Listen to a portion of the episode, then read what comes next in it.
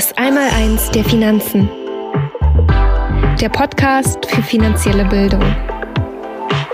Mit und von Ronny Wagner.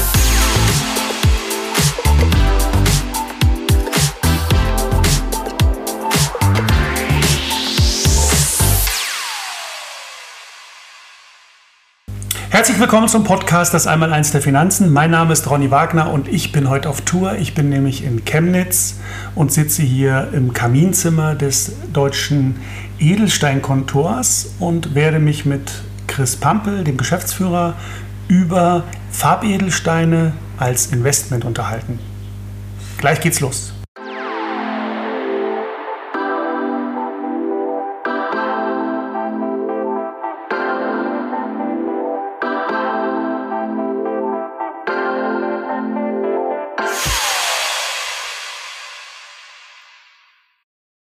Ja, hallo, herzlich willkommen äh, zum Podcast. Heute mal in, in, etwas anderer Form, als ihr es bisher äh, gewohnt seid. Ich bin heute in Chemnitz und unterhalte mich gleich mit Chris Pampel, dem Geschäftsführer des deutschen Edelsteinkontors, über Farbedelsteine als Investment. Ein spannendes Thema.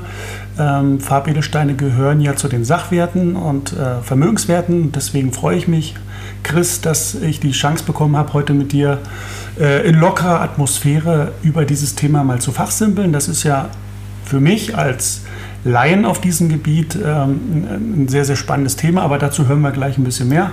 Sag kurz unseren Zuhörern, wer du bist, was du machst, wie bist du zu Edel, Farbedelstein als Investment gekommen?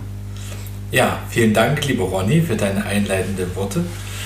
Ähm, ich bin äh, studierter Banker, ausgebildeter Banker, ich habe Bankwirtschaft studiert, habe hier in Chemnitz bei einer regionalen Genossenschaftsbank gearbeitet, konnte recht früh also ähm, das Einmaleins der Finanzen aus der Sicht eines Bankers kennenlernen. Sehr gut. Ähm, bin also, ja, ich sag mal, mit Steroiden damals äh, aufgepumpt worden, im Sinne einer Bank zu denken und zu handeln.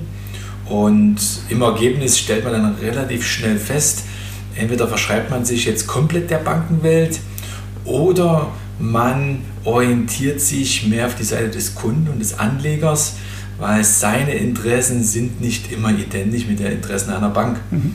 Und das hat dazu geführt, dass ich äh, vor jetzt mittlerweile, 2002 habe ich angefangen zu studieren, bis 2005, also seit 16 Jahren jetzt mittlerweile äh, als Anlageberater selbstständig bin in dem Bereich, die eine oder andere Firma auch gegründet habe und da war das Thema Edelmetalle, was ja dein Steckenpferd ist, von Anfang an immer ein Teil unserer Beratung, entsprechend der drei Speichenregel, mhm. also ein wesentliches Investment.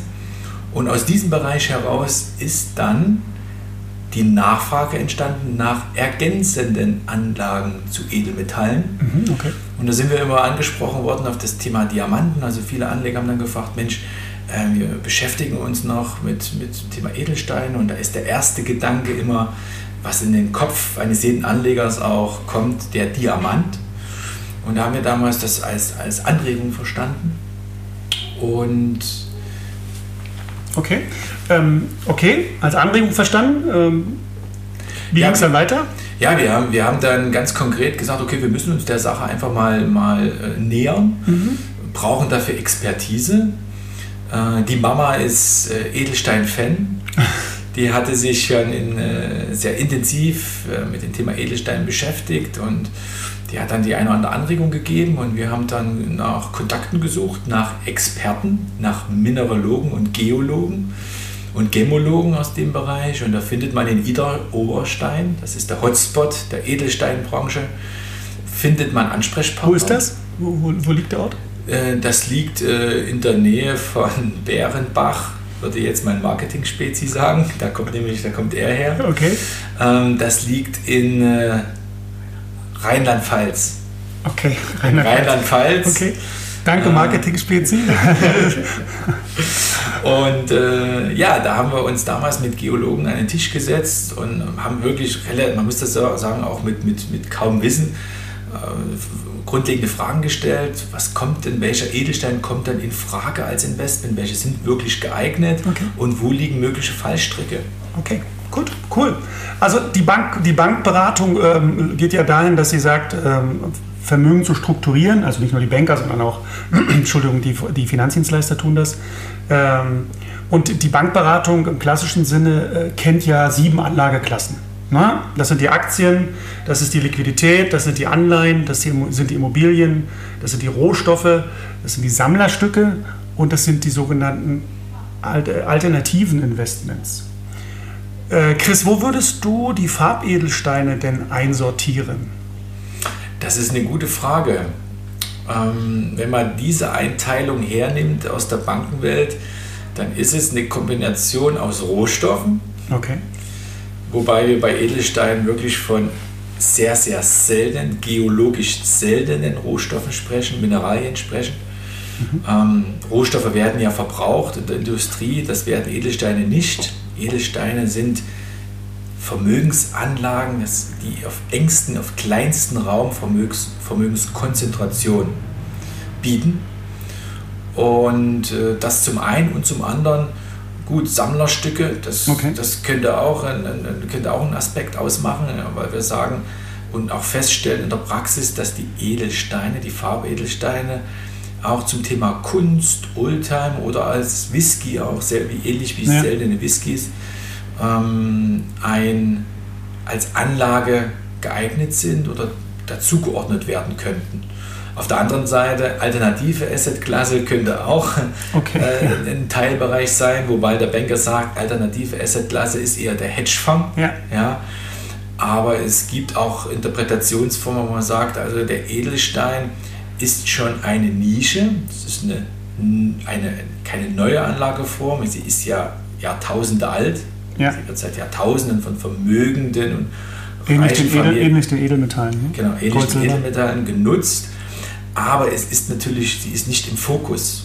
So, okay. Und die wenigsten, und das ist auch dieser Podcast, freue ich mich, Ronny, dass wir die Gelegenheit haben, über das Thema Edelsteine zu sprechen, Farbedelsteine zu sprechen, dass wir einfach mal eine Lanze schlagen für eine uralte Anlageform, die letztendlich ein Schattendasein noch, noch hat, die aber aufgrund ihrer Vorteile, die sie bietet, mehr in den Fokus rücken müsste. Okay, okay. Interessanter Punkt, äh, den du da ansprichst. Ähm, Farbedelsteine sind in breiten Bevölkerungsschichten ähnlich zum Gold und Silber natürlich kein Thema in einer Anlagestruktur. Also mir ist das jetzt auch äh, in meiner 25-jährigen Praxis noch nicht untergekommen, dass mich mal jemand darauf angesprochen hat. Nein, falsch, einmal wurde ich darauf angesprochen, das war ungefähr vor einem Jahr, äh, wo dieses Thema mal aufkam, wo, wo ich anfing mal darüber nachzudenken, na was ist das eigentlich? Und äh, wir haben uns ja auch kennengelernt und äh, du hast mir dann erzählt, äh, was du machst und äh, ähm, warum dieses Thema äh, dich so begeistert. Und man merkt ja in deinen Sätzen und Worten, dass dich das Thema total fasziniert. Das finde ich toll. Ähm, und deswegen finde ich es auch sehr schön, dass wir heute die Gelegenheit haben, mal das Thema aufzugreifen, um einfach mal äh, auch den Zuhörern eine Chance zu geben, sich mit dem Gedanken mal auseinanderzusetzen, auch einen Teil des Vermögens in Farbedelstein anzulegen. Die Frage, die sich daraus ergibt, ist, ähm, warum sind Farbedelsteine als Investment geeignet aus deiner Sicht? Ja, wie eingangs angesprochen, die Farbedelsteine haben, haben einfach vereinen Vorteile miteinander, die für eine gewisse Käuferschicht, nicht für jeden muss man sagen, sondern für eine Käuferschicht interessant ist, die bereits ein gut strukturiertes Portfolio haben. Das muss man ganz klar sagen, also die bereits Investments in Immobilien haben und Grundstücken, die Investments in Gold oder Edelmetalle haben und die jetzt nach ergänzenden Anlagen suchen. Und da ist der, Edel, der Farbedelstein die logische Ergänzung, die logische Schlussfolgerung. Und die Vorteile, die drei wesentlichen Vorteile, warum ein Stein geeignet ist, liegt zum einen in der geologischen Seltenheit eines Farbedelsteins. Dass man mal ein Gefühl hat, ich kenne die Zahl, vielleicht kannst du mich korrigieren, im Jahre 2021 wurden im Bereich Gold 3000 Tonnen weltweit abgebaut. Das ist richtig. Ja. Im Bereich der Farbedelsteine, und da reden wir von den Big Three, Rubin, Saphir, Smaragd, das sind die Blue Chips der Farbedelsteine. Rubin, Smaragd und Saphir. Saphir, okay. Ja, das sind die Blue Chips der Farbedelsteine. Wenn wir die kombinieren, zusammenfassen, dann sind im Jahre 21 äh, rund 600 Kilogramm weltweit gefördert worden und nur 2 bis 3 Prozent, also 10 bis 15 Kilogramm, eignen sich davon als Investmentsteine, wow. weil sie aufgrund ihrer Eigenschaften höchsten Qualitätsstandards genügen. Okay. Das heißt also, erster Vorteil geologische Seltenheit und alles, was selten und begrenzt ist, ist als Wertspeicher mal grundsätzlich geeignet. Richtig. Und der zweite Aspekt ist, dass die Edelsteine im Gegensatz zu Edelmetallen eben keine metallischen Effekte haben. Was, was meinst du mit metallischen Effekten?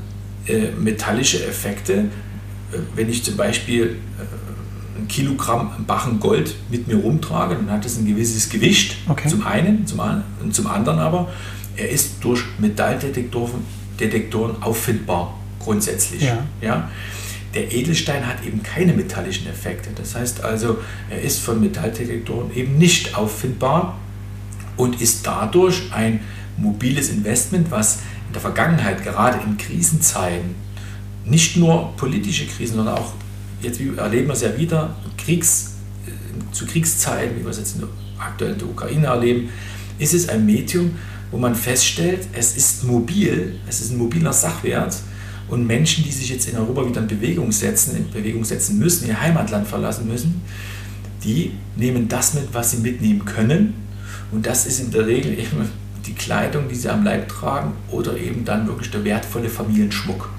Ja, besteht okay. aus Gold und Edelstein. Es ist also transportabel und mobil.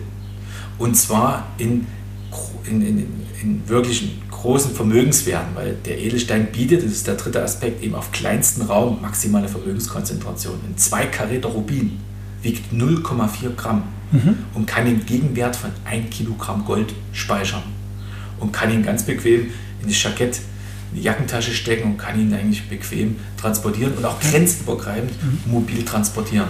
Okay, äh, hast du, hast du vielleicht für unsere Zuhörer eine Zahl? Ähm, was hat so ein Rubin, nehmen wir mal das Beispiel, ja. äh, vielleicht vor, äh, zur Euro-Einführung äh, gekostet? Äh, vielleicht so ein Zweikaräter, den du gerade ja. angesprochen hast. Und was kostet denn sowas heute? Also, da kommen wir jetzt in den Thema rein. Da müssen wir uns wahrscheinlich dann zu einer späteren Frage nochmal intensiver drauf eingehen, nämlich wenn ich mir jetzt einen Rubin hernehme aus Burma, aus der Mokok-Mine, das ist eine ganz, ganz begehrte Mine in Burma, da stammen wirklich die begehrtesten Rubine her, die nicht erhitzt sind. Das heißt, die sind zwar geschliffen, aber sind nicht erhitzt, das heißt durch eine Behandlung in seinen, ihren Eigenschaften verbessert wurden. Das sind also nur die, die auch als Investmentsteine geeignet sind. Und seit Ende der 90er Jahre wird in Burma keine Rubine mehr in dieser Qualität gefunden. Das heißt, alle die, die Anfang der 90er Jahre zum Beispiel nach der Wende mhm. Rubine gekauft haben, aus Burma, haben bis heute teilweise eine Versiebenfachung ihrer, wow. ihres Vermögens erlebt mit, diese, mit dieser Art von Rubinen.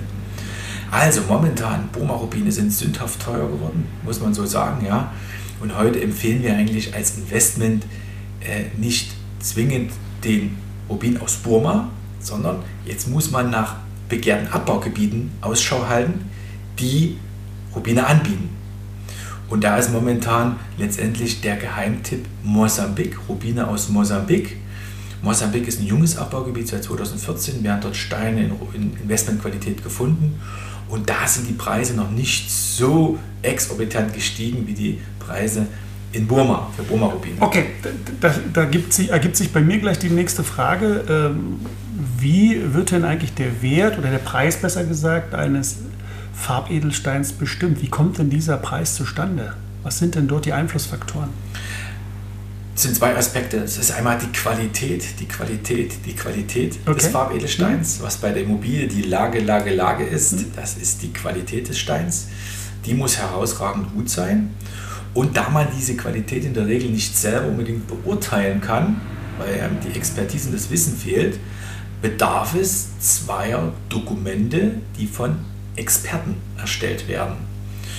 Und man misst die Attraktivität und die Qualität eines Edelsteins, eines Farbedelsteins anhand der vier Cs. Karat für Gewicht, Farbe, Reinheit und Schliff. Und diese Kriterien, die bilden den Wert eines Steins. Und es bedarf zweier Experten, einmal einen wissenschaftlichen Befundbericht von einem anerkannten Labor, die zum Beispiel den Stein ganz klar definieren, vermessen in seinen Abmaßen, auch das Gewicht feststellen und auch feststellen können, ist so ein Stein erhitzt worden oder nicht erhitzt worden und wo kommt so ein Stein her, wo ist der Herkunftsort.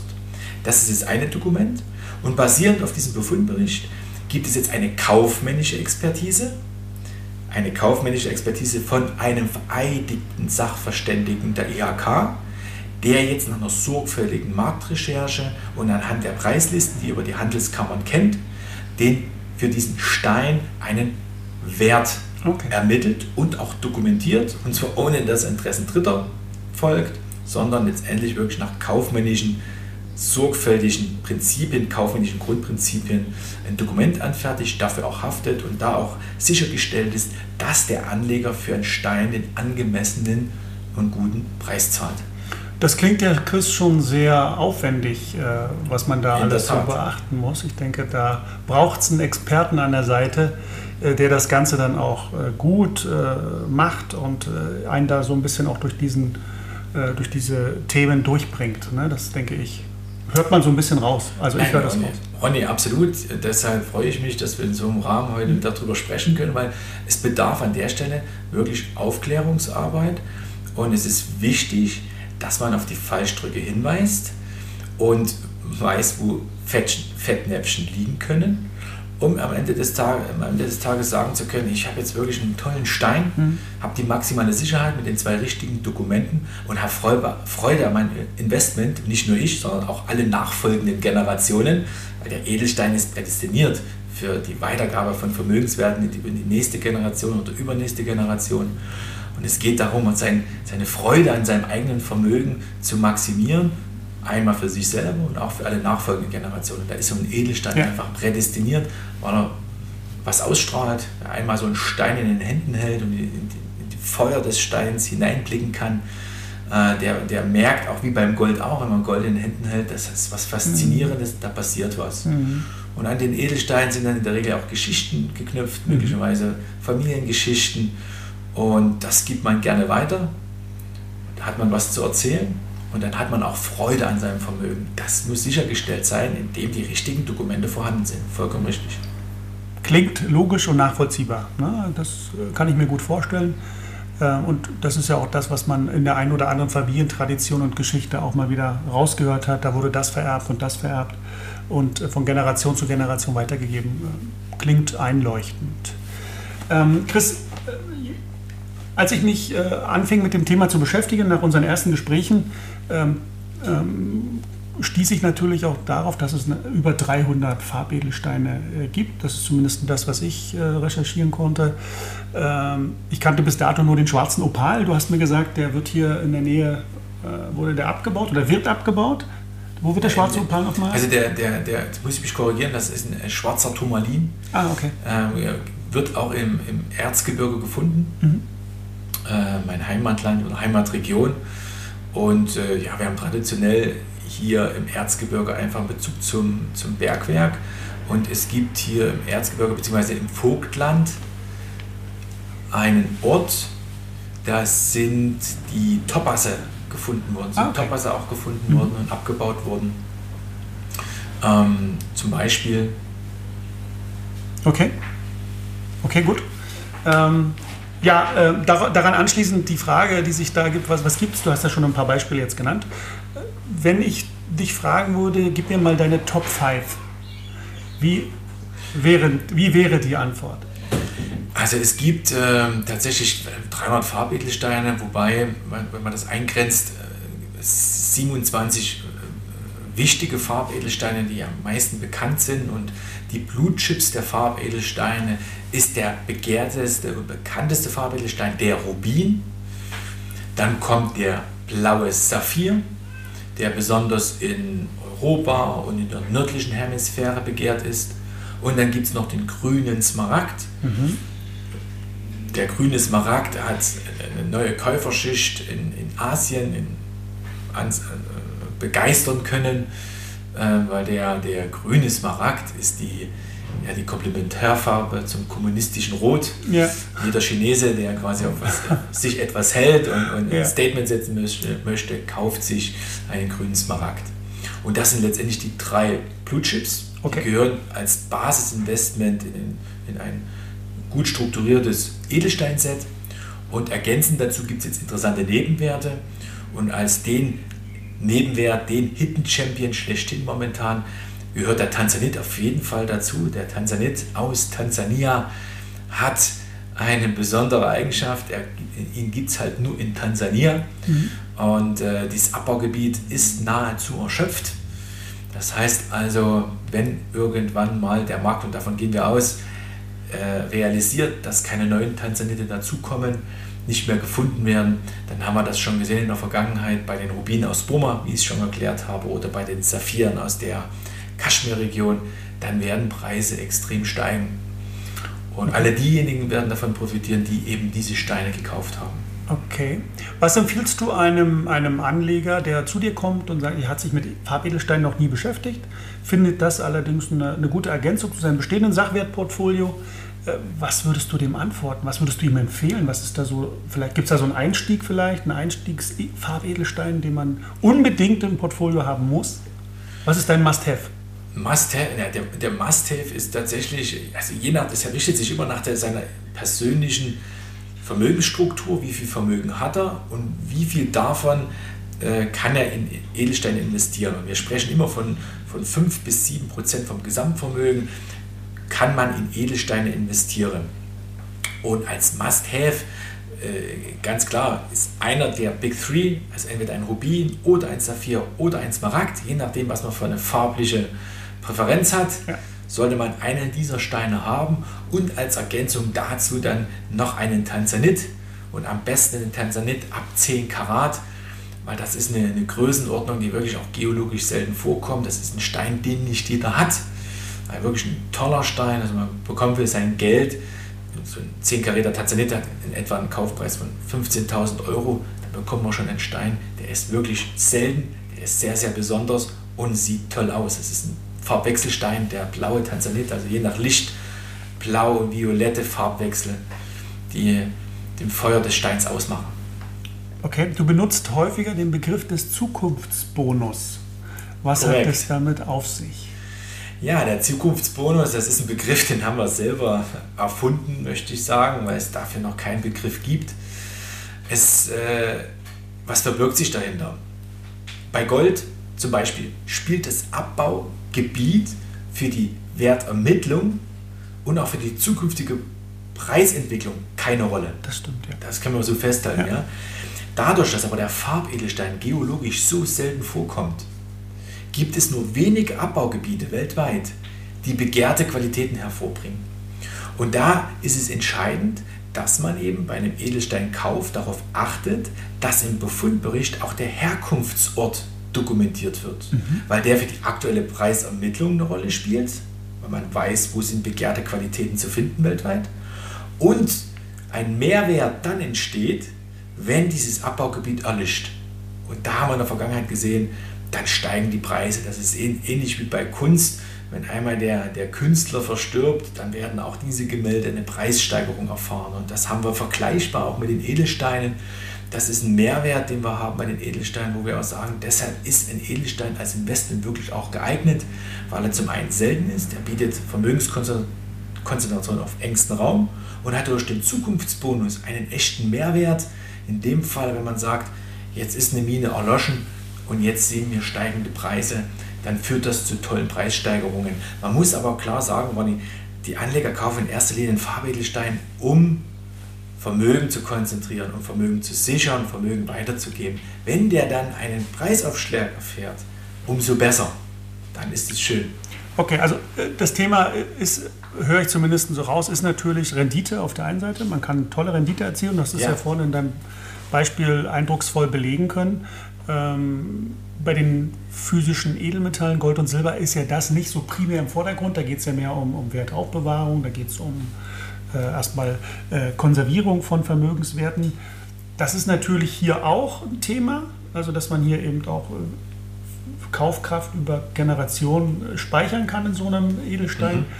Aber es gibt durchaus auch das Argument, dass man sagen kann, ja, man kann mit diesen Edelst Farbedelsteinen auch eine ganz ansehnliche Rendite erwirtschaften. Würdest du dem zustimmen? Dem stimme ich 100% zu. Genauso ist es, lieber Ronny. Wir haben mit den Edelsteinen in erster Linie auch das Thema Vermögenssicherung im Fokus. Aber wir folgen, verfolgen in unserer Investmentstrategie natürlich, dass wir ganz bewusst Herkünfte wählen. Beim Rubin eben Mosambik, wie eingangs angesprochen. Beim Saphir Madagaskar oder Sri Lanka. Das sind die Abbaugebiete, die hier begehrt sind aktuell oder beim Smaragd äh, Kolumbien, da die Musu-Mine in Kolumbien mit ihren begehrten Smaragden im Musu Green, das ist eine sehr begehrte Farbe. Das sind Steine und Herkünfte, die wichtig sind für eine zukünftige Preisentwicklung. Und darauf muss man achten, dass man da entsprechend die richtigen Dokumente hat, dann den angemessenen Preis zahlt. Das heißt, da muss ein Wertgutachten vorhanden sein, was einen Preis festlegt und nicht ein unbekannter Dritter, mhm. also eine Preisbildung, die durch Mist stattfindet, sondern wirklich eine, eine Preisbildung, die dokumentiert ist und die fundiert ist. Und dann, wenn man dann noch einen langfristigen Anlagehorizont hat, vor zehn Jahren und länger und entsprechend auch liquide Mittel zur Verfügung hat, um das beizumischen, dann ist der Edelstein ein wunderbares Anlageinstrument Mhm. Es klingt also nach einem äh, tollen Investment, nach einer tollen Investitionsmöglichkeit. Für hier nochmal der Hinweis, alle langfristig orientierten Anleger. Es ist keine kurzfristige Geldanlage. Äh, es ist ein langfristiges Investment. Also wer keine Zeit hat bei seiner Investition, der sollte äh, Abstand nehmen Absolut, von einer Investition in Farbedelsteine. Okay, das vielleicht nochmal wichtig an der Stelle zu betonen. Äh, bei meinen Recherchen und, als ich mich anfing, auch mit dem Thema zu beschäftigen, habe ich im Internet ähm, auch zum Beispiel Saphire, Dreikaräter äh, gefunden für 3000 Euro. Da habe ich natürlich erst mal ein bisschen äh, gestutzt, äh, konnte mir das nicht so recht vorstellen, wie ich weiß nicht, ob ich das Wort seriös benutzen sollte, aber äh, sind, das, sind das erstmal Investmentfarbedelsteine und ist die Preis die, Farb, äh, die, die, die Auspreisung korrekt? Ja, Ronny, also das ist äh, ein sehr spannendes Thema. Ich muss jetzt schmunzeln, weil jetzt, okay. müssen wir, jetzt müssen wir natürlich die Sache auf den Punkt bringen. Ja? Äh, wie unterscheiden wir den Farbedelsteine zwischen äh, geringen Qualitäten, mittleren Qualitäten und wirklich hohen Qualitäten? So. Und der Schmuckstein, den wir beim Juwelier kaufen können, und eine Größe hat von, du sagtest 3 Karat. 3 Karat, ja. 3 Karat Saphir. Ich kann jetzt sagen, ein 3 Karat Saphir, der Hitze behandelt ist und möglicherweise mit Bleiglas noch behandelt ist, um, um Risse zu verfüllen oder um den Stein größer zu machen, der ist für durchaus 500 Euro äh, beim Juwelier zu, zu erstehen. Okay. So. Ähm, das ist auch vollkommen in Ordnung. Der Stein ist schön anzuschauen, der hat auch ein schönes Feuer und äh, macht sich in einem Ring, in einem Schmuckstück hervorragend. Ja, dafür ist er auch da. Dann gibt es eben Steine mittlerer Qualität, die, wo der Rohstein einfach äh, schon ansehnlich ist ja, und wo man den richtigen Schliff anpassen muss, wo man vielleicht gar kein Bleiglas verwenden muss, der möglicherweise auch nicht erhitzt ist, aber der in einem der vier Cs deutliche Abzüge hat. Das heißt, da ist eben die Farbe nicht homogen oder halt der Schliff nicht symmetrisch und äh, möglicherweise ist der Stein auch kein, ja, von der Größe her nicht, nicht wirklich attraktiv. Dann reden wir von Saphiren, die durchaus mit dem Kauf bei einem 3 Karäter Saphir für 3, 4, 5.000 Euro äh, schon gehobenes Preissegment sind. Aber da muss man klar sagen, da sprechen wir immer noch nicht von Investmentqualität, sondern Investmentqualität sagt man, maximal, maximal nur 2 bis 3 Prozent der Steine, die weltweit gefördert werden, eignen sich als Investmentsteine, weil sie von ihrer Natur her so besonders gut sind, dass sie eben nicht behandelt werden müssen. Okay. Und ein 3 Karäter Saphir in toller Qualität, der kostet mindestens 25.000 bis 30.000 Euro, das heißt das Zehnfache. Okay. Und daran kann man sich auch orientieren, wo man sagt, okay, also ein Investmentstein, den sieht man schon am Preis, der ist einfach teuer. Okay, dann sind also die Angebote, die ich da gefunden habe, jetzt nicht unseriös, als unseriös zu bezeichnen, nein, sondern es sind einfach äh, mittlere, Qualitäten. mittlere Qualitäten. Genau, vollkommen okay. legitim auch. Okay. Äh, Gibt viele, die das auch kaufen. Okay. Vollkommen äh, hat seine Berechtigung, ja, okay. müssen wir aber ganz klar abgrenzen, es sind keine Investmentqualitäten. Okay, oh, super interessant, spannend. Ja, Chris, äh, ich denke, äh, wir sind so erstmal, um, um dieses Thema auch erstmal einzuführen, es ist ja ein neues Thema, es ist ein breit gefächertes Thema. Du bist ja, das hört man ja in jedem deiner Worte, da ausgewiesener Experte und ich denke, man kann dich zu dem Thema fast alles fragen. Du weißt da immer eine Antwort drauf, finde ich ganz toll, äh, super. Ähm, ich denke, wir werden das auch nochmal fortführen zu einem späteren Zeitpunkt. Ähm, ich habe mich auf alle Fälle jetzt erstmal gefreut, dass ich hier sein durfte, dass du dir die Zeit genommen hast, mit mir zu sprechen, dass wir das Thema mal so ein bisschen aufgearbeitet haben und vielleicht hat es ja dem einen oder anderen ähm, das ein oder andere Auge geöffnet und äh, man blickt vielleicht sich diesen Markt mal an. Er hat ja offensichtlich eine große äh, eine, eine, eine, ein große, weckt ein großes Interesse für die Menschen, die Alternativen äh, zu den äh, herkömmlichen Geldanlagen suchen. Ich jedenfalls habe mich sehr gefreut. Danke für die Informationen, Chris. Alles Gute ja, für die Zukunft. Dank. Bis bald und. Ronny, vielen Dank. Es hat mir viel Freude bereitet. Bis zum nächsten Mal.